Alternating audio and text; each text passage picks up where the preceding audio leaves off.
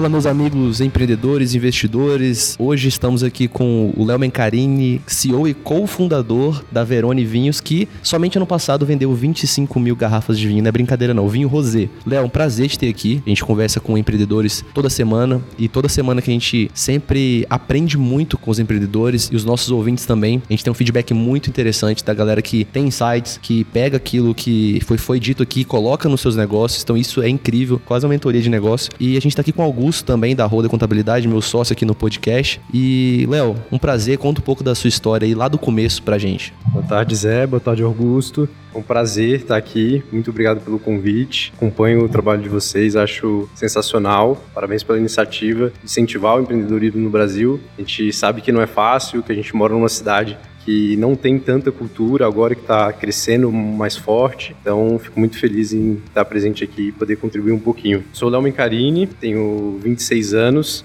Sou nascido em Brasília, formei em Direito, então durante a, a graduação eu trabalhei com profissão, é, estagiei um, num órgão similar à Defensoria Pública, que defendia pessoas que não tinham condições de pagar um, um advogado. Trabalhei durante um pouco mais de um ano. Depois fui para escritório de advocacia, atuei na área de direito administrativo. Gostava muito de, de direito, principalmente de tributário, mas eu sempre tive uma vontade, um desejo de, de empreender. Então sempre tive muita, tinha muita curiosidade desde mais novo de perguntar como que as pessoas iniciavam no empreendedorismo, né? Conheci alguém que tinha um negócio, às vezes a pessoa tinha uma formação totalmente diferente, era engenheiro e tinha um hospital, ou o cara era formado em direito e tinha um restaurante. Falei, cara, como que você começou, né? Como foi o day one? Uma pergunta muito frequente, bastante curiosidade para me inspirar e pensar como iniciar nessa jornada. Então, mais pro fim da faculdade, eu estava com esse desejo latente e aí fundei minha primeira empresa, que era um negócio bem diferente também, era uma empresa que importava produtos de clareamento dental.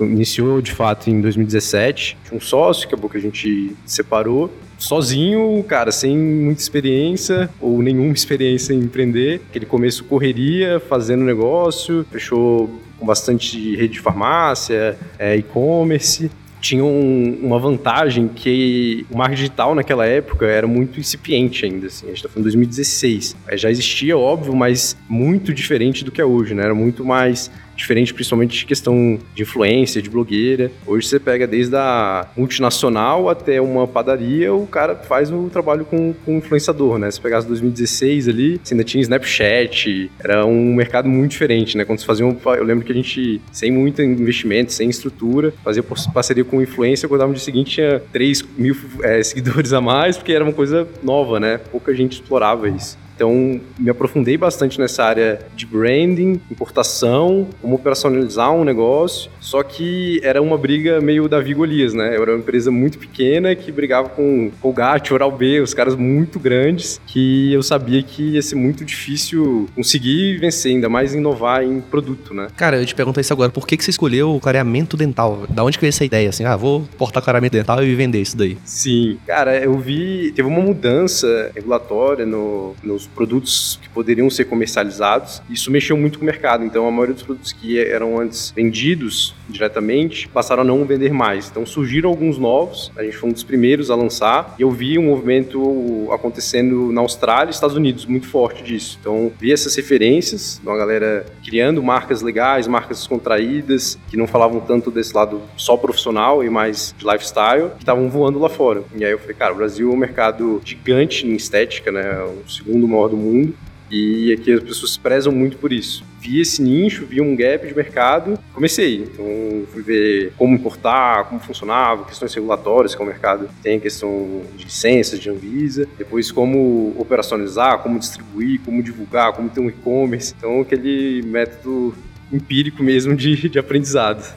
Só uma pergunta aqui, era aquele clareamento dental natural? Porque agora tem aquele natural, né? Não sei se você já viu que deixa a boca toda preta e tal. É o de carvão, né? É, o de carvão ativado ou era o antigo? Esse aí tem até o Israel lá, cara, o Israel Rodolfo fazendo propaganda. Mó galera compra isso aí, eu nem sei se funciona. Sim, não sei se funciona, mas ele tem esse natural de carvão ativado e tal. Era o antigo o que passa mesmo. Era o, o antigo, era um mesmo princípio ativo que usava nos dentistas, mas um, uma concentração bem mais leve, segura para uso caseiro. Um que funciona funciona, né? Porque o de carvão não funciona.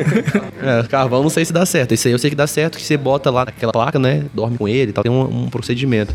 Isso, você passa o gel e ele tem o princípio ativo que clareia, mas bem mais é, leve, bem menos danoso, né, do que o... E o que que deu errado, cara? Pergunta. Por que que hoje a gente não está entrevistando o Léo do clareamento dental? O que que deu errado? Primeiro, inexperiência, né? Acho que o primeiro negócio a gente sempre aprende errando, né? Uma dica sempre começa pequeno, né? Sempre testa, vê o mercado é, antes de querer dar um passo maior com a perna. E eu acho que isso eu consegui fazer. Então eu sempre foi um negócio muito enxuto, pequeno, com a equipe ajustada. E, aí quando eu vi que não valia mais a pena ficar nessa briga de multifago, eu falei, cara, eu preciso, quero ver outros negócios. Estou novo, tem um mar de oportunidades aí. Já peguei uma bagagem, fiz bons negócios, conheci, entendi, errei, então estava com esse desejo de, de mudar e, e lançar um novo empreendimento. E eu fiquei muito na cabeça do que eu tinha já de bagagem. Então, primeiro, mexer com produto. Gostei muito de trabalhar com produto, bem de consumo, algo que tenha capilaridade, que tenha potencial de escalar. Eu acho que isso é uma vantagem de, de produto comecei a ver o que estava bombando, o que, que era tendência, principalmente lá fora, né? Eu acho que isso é um bom jeito de você avaliar. É difícil você criar um business que você vai inventar roda. Só se for um gênio, né? O cara, o novo Steve Jobs, legal. Mas tem muita tendência que nasce na Europa, nasce nos Estados Unidos, depois vem para o Brasil, tá bombando lá e daqui a cinco anos, talvez até menos, venha para cá. Então acho que é um bom caminho para quem quer empreender, ver, ver essas tendências. A maioria das pessoas tem acesso à internet, por auge, tem rede social bombando, é, Google, enfim, N maneiras aí de você aprender e ver um nicho que te agrade. Então, comecei a pesquisar, a ler é, tendências de mercado de um modo geral, de vários assuntos, então isso eu sou bem cabeça aberta a, a qual business entrar. Comecei a, a, me interessar um pouco mais sobre vinho, então não era um grande consumidor de vinho, não era um expert no, no assunto. Comecei a ver um, um movimento muito forte do vinho rosé em si, principalmente na Europa, então isso nasceu na Provence, no, nos balneários franceses, bomba lá o vinho francês há mais tempo, e aí fui crescendo de uma forma muito rápida. Foi para os Estados Unidos, então os Estados Unidos o consumo explodiu, e eu, isso estava começando a chegar aqui na, na, América do Sul, principalmente no Brasil. Então, para a gente ter noção de dados, o vinho rosé multiplicou por 5 o consumo de 2014 para 2018. A gente vendia 1 milhão de garrafas por ano, hoje 25 milhões. Né? Comecei a interessar mais sobre o vinho e aí que foi um, um, dos principais pilares né, do negócio? Eu percebi que no mercado de bebidas alcoólicas, de um modo geral, é, o vinho ele é bem diferente dos demais. Então você pega o segmento de gin, vodka, cerveja, você tem ali alguns poucos players muito grandes, dominam praticamente todo o market share, e uns outros pequenos correndo por fora. E no mercado de vinho é o oposto, é um mercado totalmente heterogêneo. Você tem muita marca, normalmente se escolhe o que você achou legal ali na hora, bonito, ou preço mais barato, o que o garçom indicou. Você tem um trabalho muito incipiente de marca, de construção. E no, nos outros segmentos não, o oposto, não, é um trabalho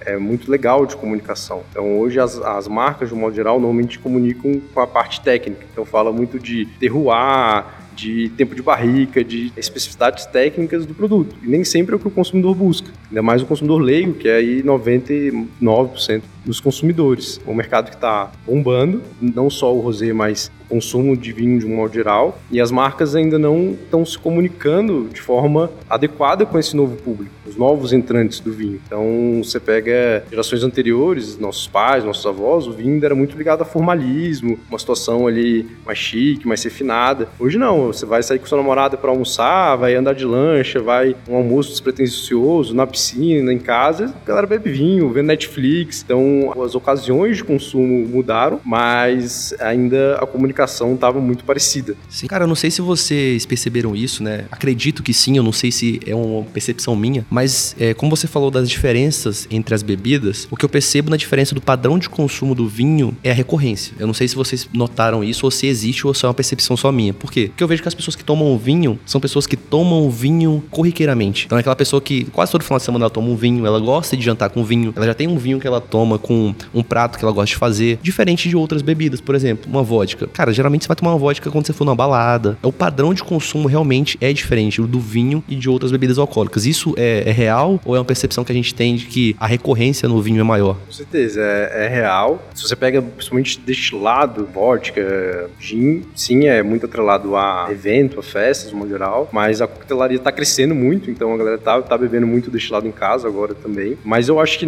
principalmente cerveja, tem sim uma fidelidade muito grande. Depende da marca que você gosta, mas muita gente vai sair para almoçar e fala, cara, eu quero uma Heineken. Já fala o nome. No vinho, eu acho que as pessoas têm dois lados, né? Tem muitas pessoas que são muito fiéis a uma determinada marca, então ela experimentou um vinho e ama e sempre vai ficar recomprando, mas também tem um público que quer experimentar coisa nova. Então, como tem muita opção, muita opção legal, o cara às vezes ele sempre vai ali variando para conhecer e provar novas uvas, novos terroirs, novas regiões. Então, acho que tem o, os dois lados do, do, consumo. E qual foi a dificuldade, assim? Porque vocês, você vai contar ainda a história, vocês vieram lá, vocês trazem o vinho do Chile. Como é que funciona essa parte logística aí? Porque acredito que deve ser a parte talvez mais complicada desse negócio, né? Trazer lá do Chile para cá, atender o Brasil inteiro, como é que funciona isso? Eu, como contador, essa era a grande questão que estava na minha cabeça aqui, cara. Como que funciona essa parte logística? Acredito que a parte tributária também seja bem, bem chatinha, né? Importar principalmente bebida alcoólica. Conta pra gente como é que é essa operação, cara. Sim. Hoje a gente importa via Santa Catarina, Itajaí. Hoje a gente importa via uma trading que auxilia a gente. Então isso é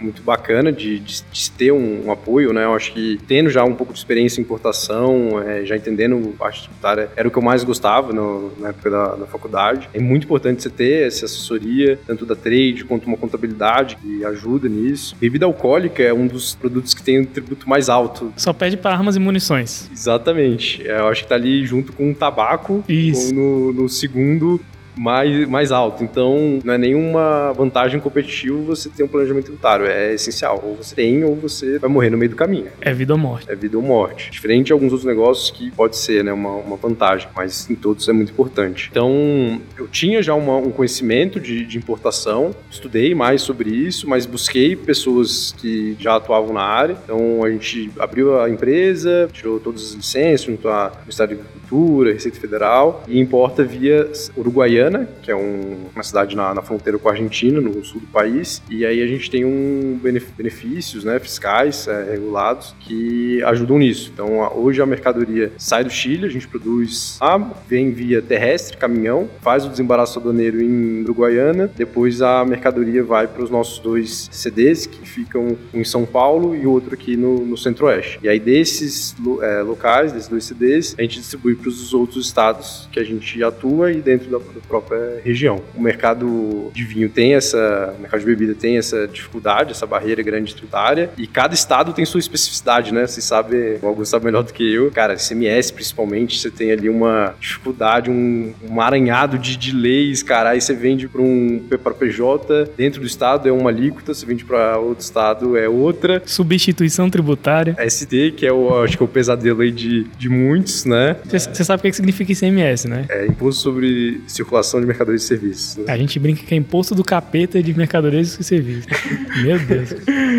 Exato. Só para complicar a vida do empreendedor, né, cara? Exato. Mas hoje vocês conseguem entregar em todos os estados ou tem uns estados ainda que não, não recebem vinho? Porque complicado o Brasil, cara, é um país muito grande, né? Quando a gente fala entrega dentro do Brasil, é praticamente, cara, você entregar num país continental, como se você abastecesse a Europa inteira e mais um pouco ainda. Vocês conseguem hoje entregar em todos os estados? Quem quiser comprar um vinho, um Verone lá em Roraima, vai conseguir comprar? Vai conseguir conseguir através do, do e-commerce. Para pessoa física, sim, a gente entrega no Brasil todo, com frete grátis para todas as regiões a partir de duas garrafas, então um volume bem, bem acessível mas a gente hoje atua com vendas B2B, que é o nosso principal canal, através de supermercados, empórios, restaurantes, bares, em sete estados. Então, hoje a gente está Brasília, Goiânia, Florianópolis, algumas cidades do Paraná, Mato Grosso do Sul, Ceará, São Paulo. E agora abrindo Rio de Janeiro. Próximo, em julho, agora a gente abre Rio. Ah, olha, novidade aí, né? Chegando aí, cara. Exato. Vocês começaram com rosé, né? Tendência na Europa, né, do vinho rosé. E realmente o vinho rosé ele tem se tornado um vinho de evento, assim, né? De tarde, você curte uma praia, você curte um, uma piscina. E pretendem é, ter outros tipos de vinho ali na, no mercado? Vocês pretendem ampliar isso? Como que vocês veem essa capilaridade, né? De entrada de outros vinhos? Com certeza. A gente tá já com um lançamento bem próximo, que é o Verone Bianco. Você com o Chardonnay, já tá fase final de produção. Ele vai chegar agora, lançamento dia 20 de julho. Então está tá bem empolgado. E agora a tendência é essa ampliação de, de portfólio. A gente está com alguns outros lançamentos em vista, mais um para esse ano e provavelmente mais dois para 2022. Provavelmente versão Verone Mini, que vão ser mini garrafas, uma tendência que está bastante em alta. É, e também estamos com alguns planejamentos diferentes aí de outros formatos de vinho menos, menos usuais. Vamos chegar aí para 2022. Excelente. Você falou da Heineken, né? E isso me, me deixou, assim, realmente a força da marca, né? Como que vocês estão trabalhando esse branding para que a gente chegue daqui a algum tempo no mercado e peça um Verone? Eu quero um Verone. O nome é maravilhoso. Não, maravilhoso. Quem pensou no nome? Fui eu.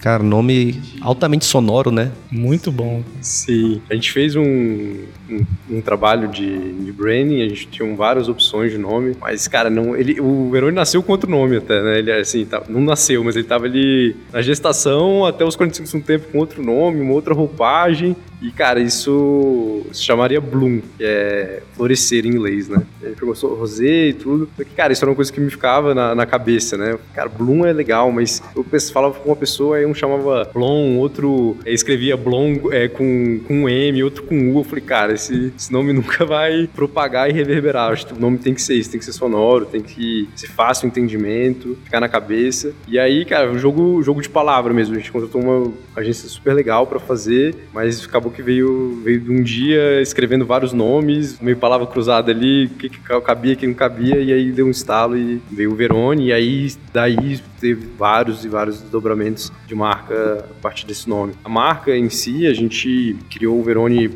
como símbolo maior o, o sol, né, que é no, o nosso logo, que a gente entende que a gente quer estar presente nos momentos mais especiais, né? Então a gente diz que quer conectar pessoas através de momentos, e o quer estar presente nesses momentos. E a gente entende que os momentos mais especiais do dia é o pôr do sol, que é ele é efêmero, fugaz, rápido, mas acontece todo santo dia. E você para, contempla, aplaude, e aí daí surgiu, né, o, esse, esse logo e esses dobramentos da marca. A gente tem um plano de mídia bem, bem robusto, a gente já fez parceria com Jorge Matheus, Bruno Marrone, participamos da, das lives, outros influencers, Gabi Pugliese, mais de 400 outros influencers de é, social media, então a gente tem esse acompanhamento muito próximo, a gente fez um trabalho de PR muito forte, né? Outro, outra frente é, são os eventos, que agora infelizmente estão parados ainda, né? Mas o Verone foi o vinho oficial do Réveillon de Pipa, Fats Pipa 2020. A gente entende que é um momento muito especial, que as pessoas consomem a marca e depois é, relembram e propagam. É porque a viagem fica na cabeça, né, cara? Aquela viagem maravilhosa, eu tava tomando um Verone lá no Réveillon. Isso Exato. É sensacional, mexe com emoção mesmo. Essa sensação que a gente quer, quer transmitir, a gente fez alguns outros, deu uma, uma parada, né, por enquanto, pandemia, mas desde que a indústria vai voltar com tudo a, assim que possível. Então, agora a gente está com esse, esse plano de expansão de outros estados, outras cidades. Toda cidade que a gente entra, a gente entra com força nessa divulgação, principalmente em social media, fazendo tanto parceria com influencers quanto investimentos em foto, vídeo, para impulsionar online tem essa parte de performance digital dentro da empresa que é essencial, né? A gente quer ser uma marca cada vez mais digitalizada e essa cultura, não, não só na, na ação, né? Mas a cultura tech é muito importante. Fazer com que o negócio, todos da empresa pensem de forma digital, né? A gente sempre fala aqui também, né? Que se a sua empresa não está na internet, ela está onde, né? Não tem como. Eu até já vi episódio a gente falando de que tem clientes, né? Deve ter muitos consumidores de vocês que devem olhar primeiro o Instagram para depois ver o site, né? E a gente chega no Instagram Instagram, bem bonito, tem mais de 17 mil, né, seguidores lá, bem legal. A gente fez um dever de casa aqui. E, cara, eu tava também vendo um pouquinho da Verone, né? Eu vi que vocês têm algumas causas, né? Que vocês defendem dentro do, do da empresa, da corporação. Primeiro, queria saber quantas pessoas vocês empregam, né? Qual o tamanho da Verone, enfim, números. E você também contar um pouquinho dessas causas, né? Que achei bem interessante lá, cara. Sim, e trabalham diretamente na Verone. Hoje somos 16, indo para mais de 20 até o começo do semestre, de empregos diretos e contando indiretos com a vinícola, que são parceiros, são mais de de 150. Né? As causas sociais estão no nosso DNA, estão enraizadas na, na, cultura da empresa, isso foi uma das premissas de negócio. Então, o Verone é um vinho vegano. Muita gente pensa, né? Pô, mas todo vinho não é, não é vegano. Mas não, a maioria dos vinhos usam produtos de origem animal no processo de clarificação. É uma das etapas de produção. Normalmente se usa clara, algum produto de origem do ovo, albumina, clara do ovo. A gente usa soja não transgênica, que é um insumo mais caro, mais premium, mas que garante a mais qualidade ao produto, também a certificação vegan, que a, que a vinícola tem parceria com a The Vegan Society do Reino Unido, que é uma certificadora internacional. Além disso, a Verone faz parte com a vinícola da Fair Trade International, que é uma organização mundial que busca melhores condições para produtores de países em desenvolvimento, fomenta e incentiva negociações na cadeia produtiva mais justas e também 70% dos colaboradores da, da vinícola são mulheres, isso desde os cargos cargos de produção até os mais altos cargos de gerência. E aqui no Brasil também, hoje a gente está com, com um time aí dominado pelas mulheres. Era isso que a gente estava conversando hoje, né, na hora do almoço, né? A gente, não, vamos ficar olhando aqui o site da Verônia, a gente viu essa causa. E aqui na Roda eu falei, cara, mas eu tenho uma porcentagem maior. Aí a gente fez as coisas, a gente tem por volta de 80%, 85%, né? A gente não tem uma equipe ainda tão grande, né? Mas aqui a maioria são mulheres. E eu vou te falar, foi assim um acerto muito grande que a gente teve, assim, a nossa satisfação, assim, é lá em cima. Meninas, obrigado, vocês são fera demais. E parabéns aí, cara, por essa, por essa iniciativa, né? Teve a questão do, da, do vinho vegano, né? Que eu acho que o vegano não deve ter muito muito vinho para ele escolher, né? Com certeza, cara. Eu mesmo não sabia que existia, né? Eu poderia ser vegano ou não um vinho. Para mim, todos eram, como você falou, para mim todos eram veganos. Achei sensacional, assim. É, você inclui, né, dentro dessa gama, né? O vegano que quer tomar o seu vinho, que quer um produto de qualidade. E também essa questão do, do trabalho feminino, né? Que, cara, as mulheres vão dominar o mundo. Isso é fato. Eu acho que já até dominam, a gente que ainda não percebeu.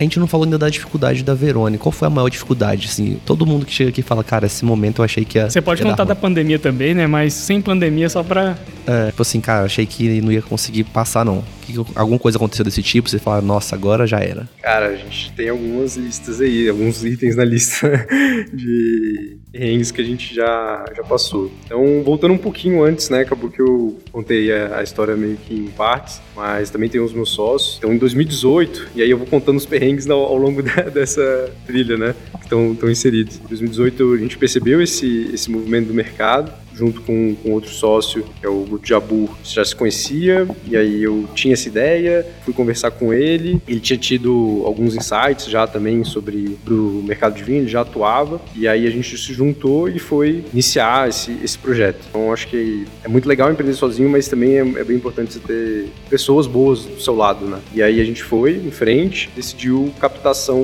de investimento, né, para iniciar o negócio. Então veio o nosso outro sócio, o Alex, que entrou, e aí isso em 2019, começo de 2019. O projeto realmente tomou mais tração para lançamento e a gente foi lançar em, no final de 2019. Então tiveram alguns perrengues ao longo desse, desse ano. O primeiro foi o produto em si, né? A gente, como te falei, mudou o nome, mudou a roupagem completamente do, do produto. Então, quando a gente fez o primeiro design, cara, no render ele tava lindo, assim, chocante. Falou, é esse, vamos rodar o, o primeiro teste.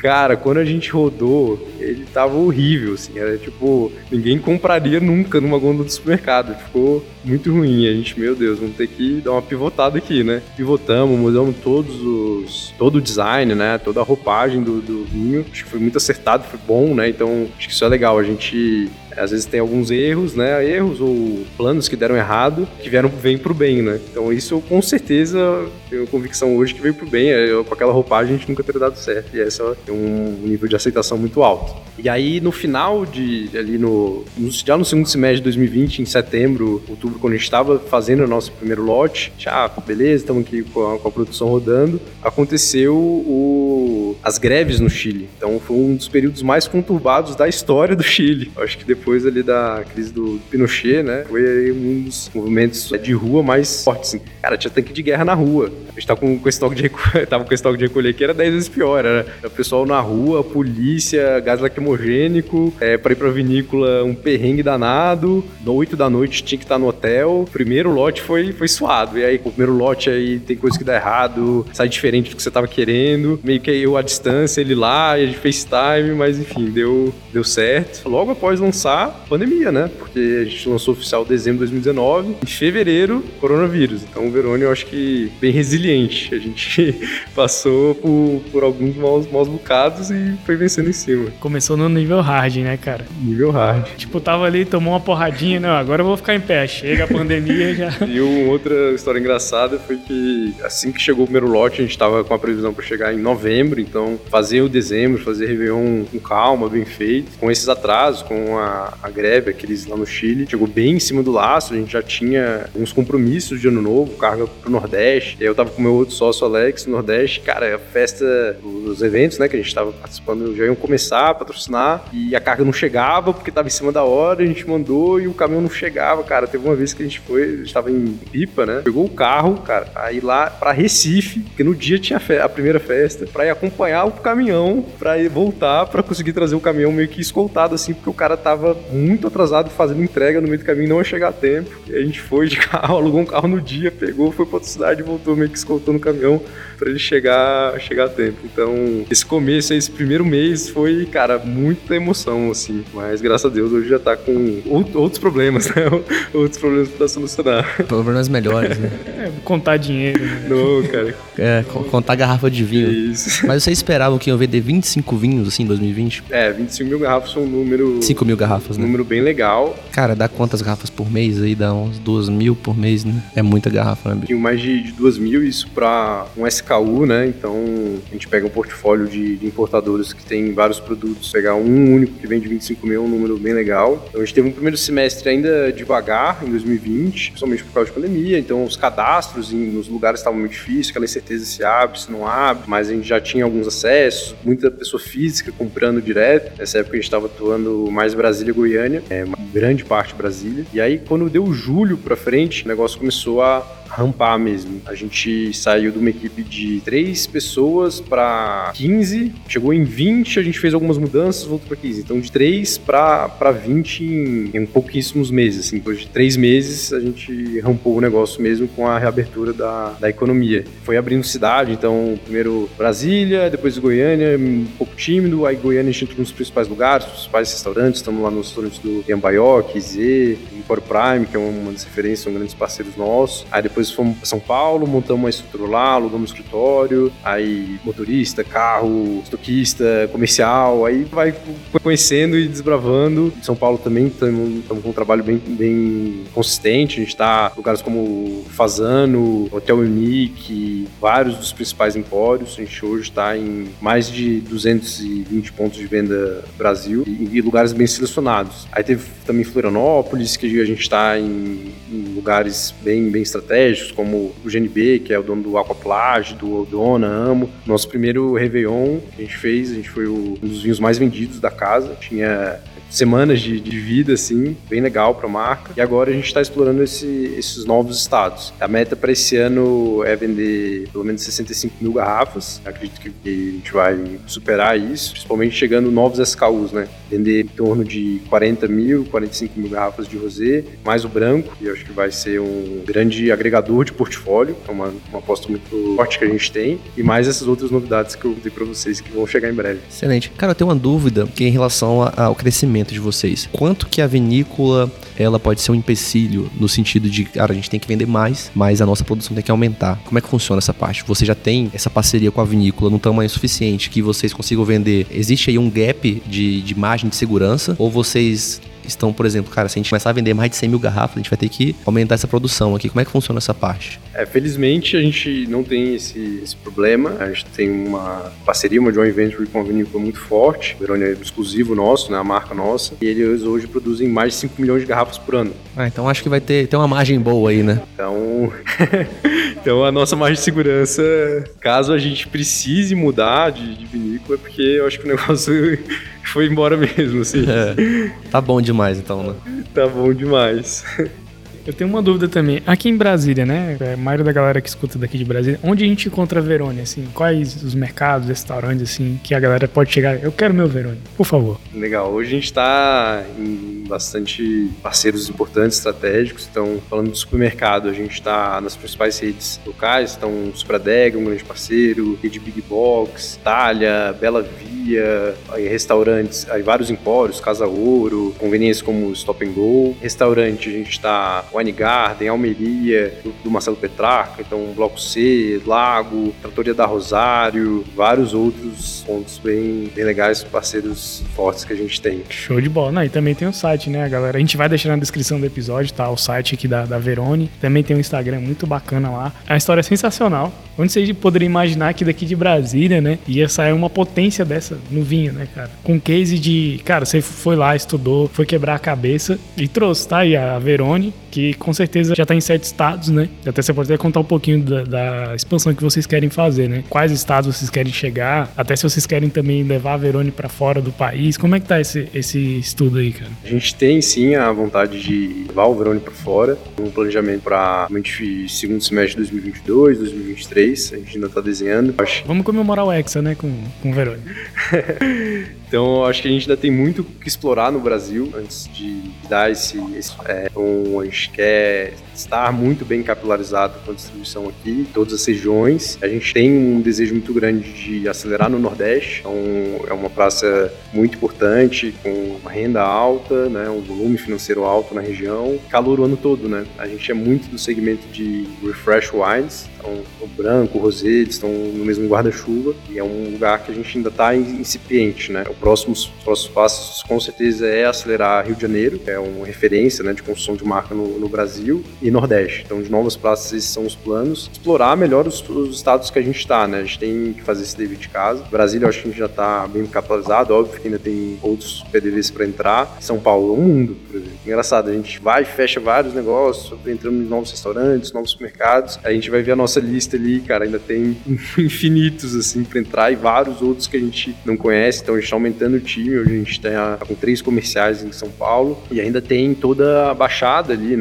O Santos, Maresias, Guarujá, muitas cidades que movimentam, que, que tem giro. Realmente esse, esses são os próximos passos. A gente já está em alguns estados, é, algumas cidades do, do, interior de Campinas. A gente tem um trabalho com o Seu Rosa, que é uma das principais casas. Maresias, a gente está também em algumas estratégicas, mas realmente capilarizar em Viverone aí para todo lado, lado. Legal. E vocês têm escritório então aqui em Brasília e em São Paulo, né? Exato. A gente tem escritório em Brasília e São Paulo. Hoje a nossa logística estava 100% interna em São Paulo, então a gente estava com escritório mesmo, com motorista, equipe. Agora a gente está querendo migrar. Acho que é mais inteligente esse sistema. A gente está terceirizando a parte de distribuição logística, a gente focar no que a gente faz melhor, que é comunicar, distribuir, e a gente está mudando para um storage. Então é um storage especializado em vinho que tem um estoque de mais de 400 mil garrafas, faz toda essa parte de armazenagem, packing, distribuição. Eu ia perguntar isso agora, cara. Como é que funciona essa parte do estoque? Porque é um produto que não é de fácil estoque, né? Você tem temperatura, você tem cuidado porque é vidro, e como é que funcionava esse estoque? É caro? Como é que vocês veem? Porque realmente não é fácil, né?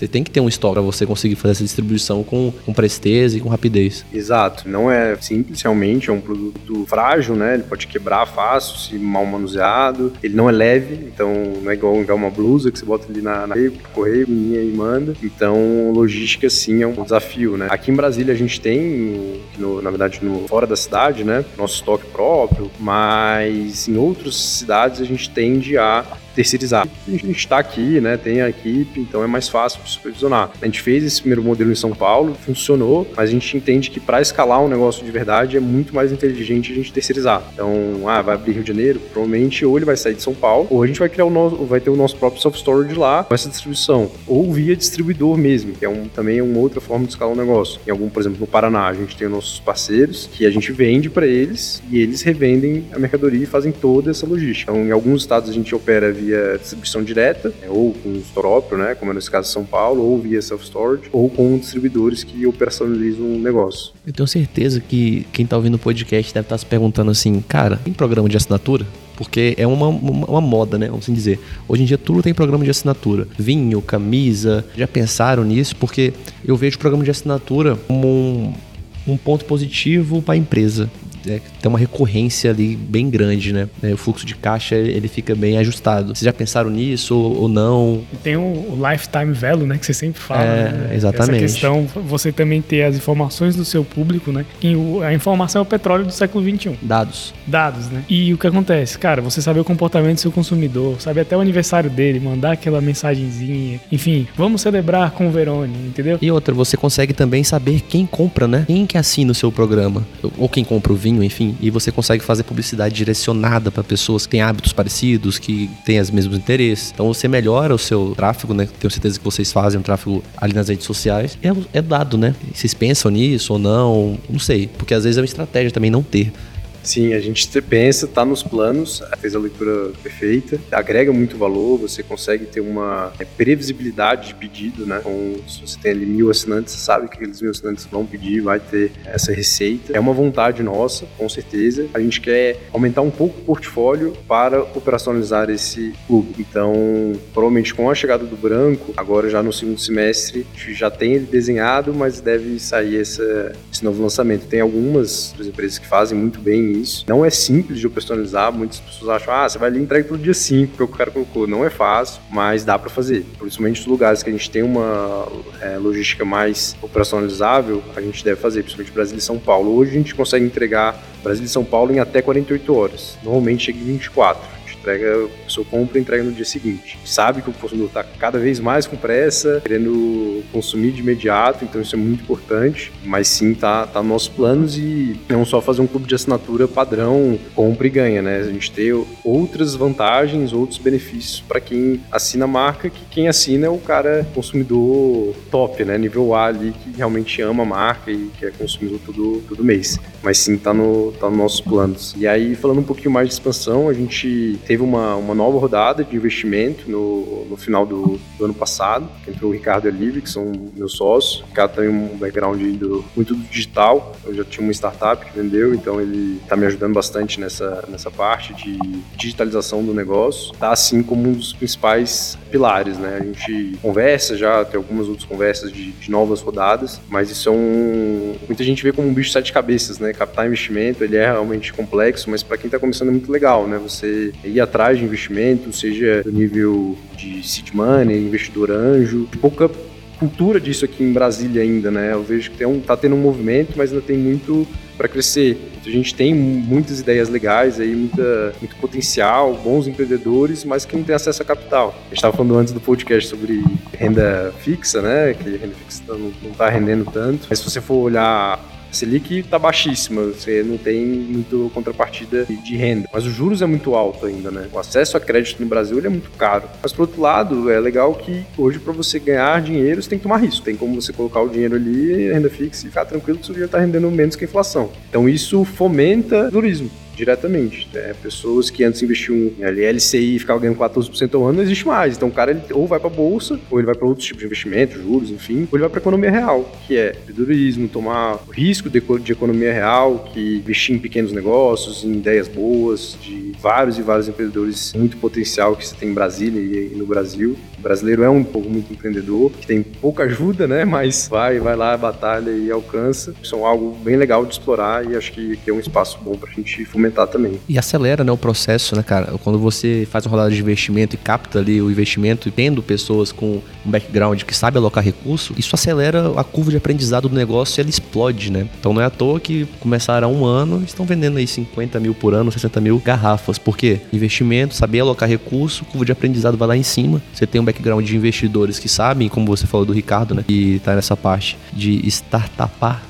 né? De startupeiro. startupeiro, de fazer a, essa empresa realmente ela ser uma empresa growth, né? Que, que cresce a, múltiplos altos. E isso, quem tá começando um negócio tem que buscar. Porque às vezes a gente fala assim, cara, começa pequeno. Mas tem que começar pequeno pensando grande. E como que você começa pequeno pensando grande? Você não precisa ter o dinheiro. Você precisa ter a ideia. Você precisa ter uma ideia válida, né? Que a gente chama de MVP, né? No, no mundo dos negócios. Roda aquela ideia, vê se realmente tem futuro, né? Vamos assim dizer, se, se consegue validar. Depois vai procurar recurso. Porque adianta hoje em dia, sem recurso, sem dinheiro, você, você fica realmente dependendo né, de, de ter que vender para depois você investir. Quando você tem um capital que você consegue alocar, cara, o seu processo de, de crescimento, de maturação do negócio, ele é muito rápido. Então a gente vê hoje empresas como a Verone com 15 pessoas, 15 funcionários, colaboradores, vendendo 25 mil garrafas no ano, é faturando mais de um milhão por ano com 15 pessoas. Então isso é uma empresa enxuta que consegue utilizar bem o capital alocado e é altamente escalável, porque é um, é um, é um produto que você pode pode vender para milhões de brasileiros, né? E no exterior também.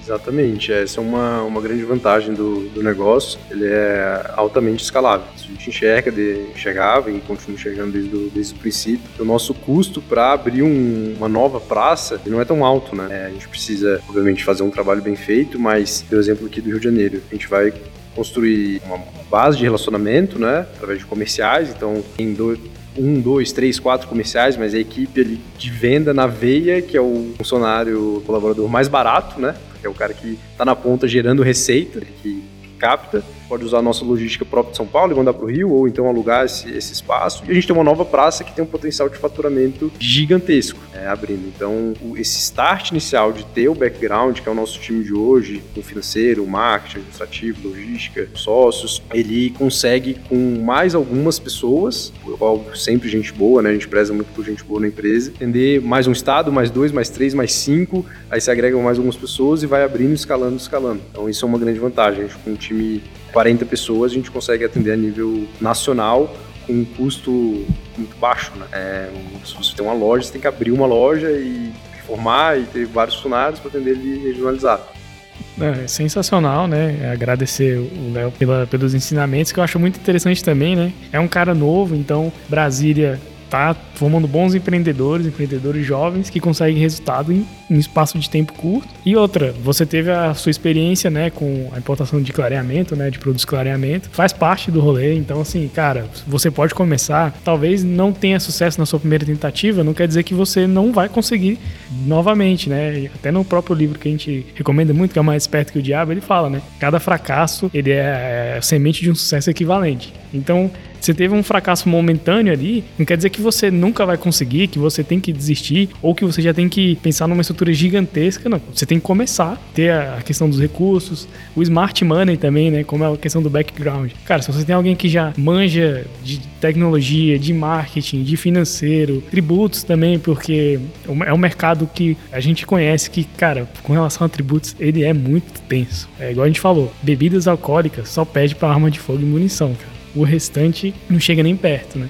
Então, assim, é muito, muito legal, assim, ver que, cara, às vezes uma pessoa poderia ter pensado, ah, vou mexer com vinho não, cara. Tributariamente é impossível. O Brasil é muito grande. Que não sei o que, que não sei o que lá. Cara, só depende de você. Igual a gente falou com, com o Leônidas da última vez. Cara, você é o responsável pelo seu sucesso pelo seu fracasso ficar terceirizando isso não vai adiantar nada. Então, cara, parabéns aí a Verone, a você, né, por, cara, por ter tido essa postura, por ter metido a cara e obrigado por trazer esses vinhos maravilhosos aqui pra gente que vai fazer alegria muito lá em casa.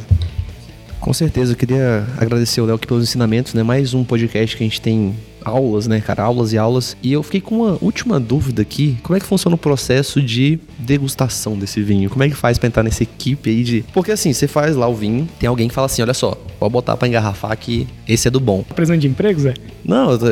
renda extra nunca é demais. O pessoal que me segue sabe. Mas eu queria saber como é que funciona esse processo. Você vai lá provar, quem que é o cara que chancela, fala assim, olha, esse vinho aqui pode engarrafar que vai dar bom. Porque com certeza tem variáveis no processo, né, de degustação desse vinho. Como é que funciona isso aí? Eu acho que muita gente tem curiosidade, né? Saber quem que degusta e fala assim, cara... Só não pode ser lá no Chile, né? Claro, bem, muito pertinente suas perguntas, é, é bem frequente. É, o Verone ele é um blend bem diferente do, do, do, padrão, então a gente usa três uvas, que é Syrah, Merlot e Sauvignon Blanc, então duas uvas tintas que a gente faz no processo de maceração curta e uma uva branca que a gente adiciona, que é Sauvignon Blanc, que dá um toque cítrico e refrescante pro vinho. Cara, é muito chique você falar o nome das, das uvas. o blend, você diz? Então, o blend um, foram várias e várias degustações até chegar nessa versão final. Quando eu contei que começou a ideia lá em 2018, desde aquela época até o julho de junho de 2019, a gente testou N, fez várias degustações de cegas, então a gente tinha algumas é, diretrizes, alguns caminhos a seguir e foi testando, cara. Então a gente tinha, tem a sommelier-chefe da vinícola, meu sócio, o Guto também tem um conhecimento muito grande sobre vinho, participei de todos, óbvio, também, e a gente foi tra trazendo. Então a primeira leva, a gente pegou possíveis Verones, testou com outros concorrentes. Primeira, ah, não ficou legal, cara, a gente, o vinho tá ok, a gente não quer um vinho quente, quer um vinho fenomenal. Aí trouxe de novo. Aí, ah, tá bom, mas isso aqui, a cor não tá, não tá ideal, tá muito escuro. Ah, não, tá mais uma, tá legal, mas eu achei que podia estar tá um pouco mais refrescante. Então a gente fez aí mais de seis degustações às cegas é, com várias pessoas, é um, como se fosse um focus group mesmo, com pessoas com idade mais avançada,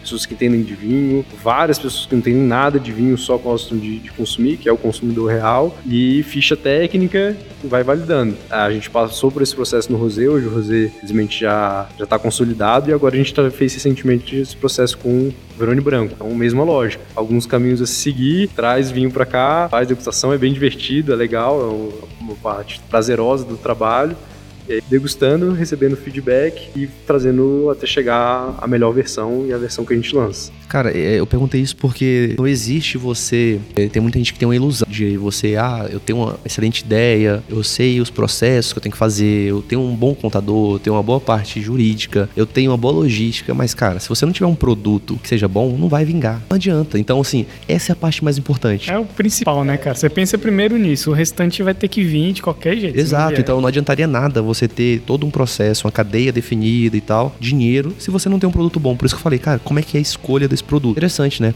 Porque você coloca pessoas que não são entendidas, assunto que é público real, né? 95% das pessoas que bebem o vinho não são pessoas que são sommelier, que entendem mesmo do vinho. A pessoa gosta do vinho normalmente. Interessante, não sabia que era desse jeito, né? Que juntavam várias pessoas e tinha ali um checkzinho, né? Pra fazer, né? Dar, dar os check ali, citricidade, né? Deve ser assim, né? doce e tal, aroma e tal. Então, realmente muito interessante, né, esse processo. E já me boto como voluntário para participar do, da nova degustação. Irei até o Chile, se possível, para participar dessa degustação de vinho. Faz review, né? Você pode fazer review também. Exato. Vai ser um prazer. Então, mais que convidados para a próxima, vou chamar com certeza. Mas, Zé, eu concordo 100%. Eu acho que isso é fundamental ser genuinamente bom. Tem que ter orgulho do que você vende. Não adianta você falar, ah, cara, a embalagem aqui é maravilhosa ou tô com muito caixa e agora vamos voar. Se o produto, desde ele da ideia milionária, não for bom de verdade, bom não é ser único, né? Ser, é, inventar a roda, como falei antes.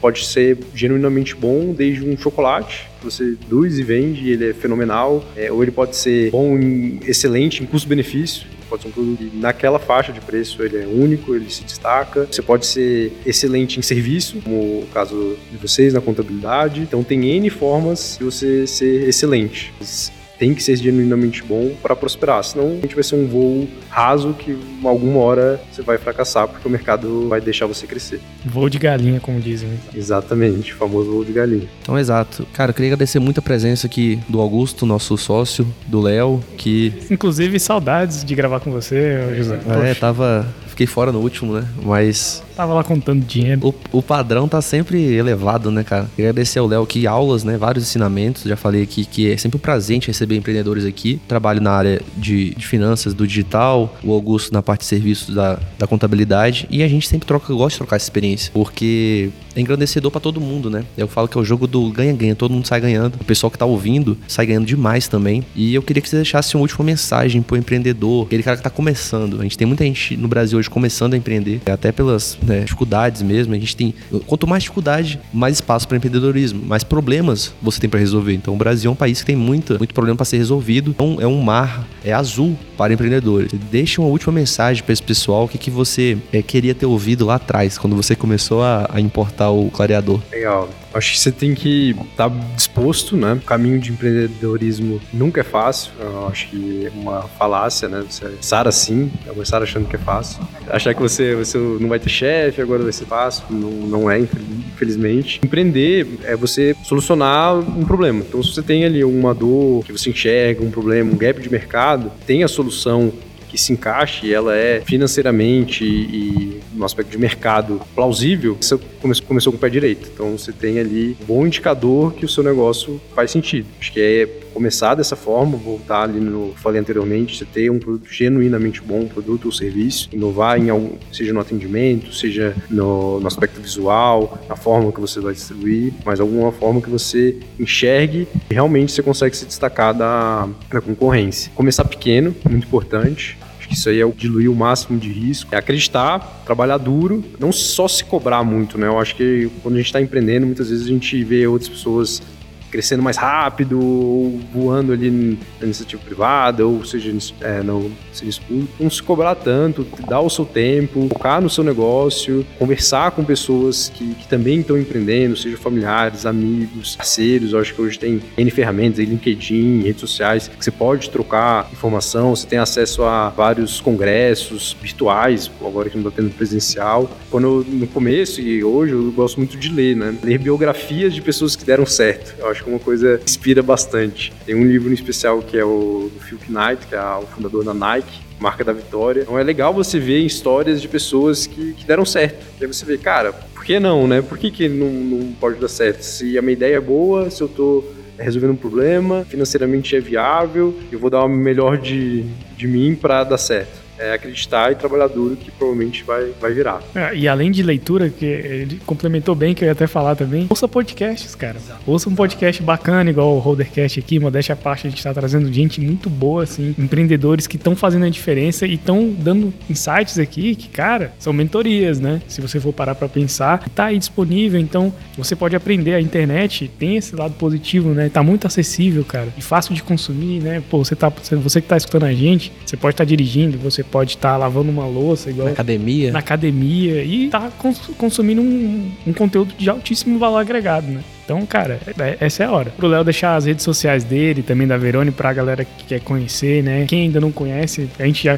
São 50, 60 mil, né? Que já foram vendidas, né? Então, é alguém que ainda não conhece? Então, manda aí pra gente aí da, as redes sociais da Verone, as suas redes sociais pra galera conhecer, o site, enfim. Legal. É, o meu Instagram é arroba leomencarini, as redes sociais do Verone é arroba veronewine vinho e nosso site é verone.com.br. Um prazer participar. Augustus, é muito obrigado. Parabéns pela iniciativa de incentivar, fomentar o empreendedorismo, levar assuntos relevantes, temas que ajudam, dão esse gás adicional que o empreendedorismo precisa. Parabéns, foi um prazer participar. Muito obrigado. É isso aí. Também não esquece de seguir nós, né? Segue nós, pô. É, a gente é até comentando aqui, né? Roder Contabilidade, Papo de Roder lá. Então segue lá no Instagram a gente e quando estiver ouvindo, né? A gente sempre pede para você tirar aquele print e postar nos stories marca a gente lá, que a gente vai repostando e aí a gente cria essa cadeia de pessoas que vão conhecendo o podcast. Isso, e também seguir lá na, no, no, Spotify, botãozinho de seguir. Apple Podcasts também a gente tá lá, no botãozinho de assinar, vai pingar toda semana um, um episódio novo. Tem o Google Podcast também, que é muito bom. O próprio site da Holder Contabilidade, se você entrar lá, holdercontabilidade.com.br podcast, você pode ver todos os episódios lá. E, claro, compartilhe esse episódio no grupo da família, no grupo da igreja, no grupo de empresários, enfim, mostra que você tá escutando um conteúdozinho show de bola. É isso aí, pessoal. Então, até o próximo episódio. É isso aí. Não se esqueça de beber água e se movimentar. Claro, beber o Verone também.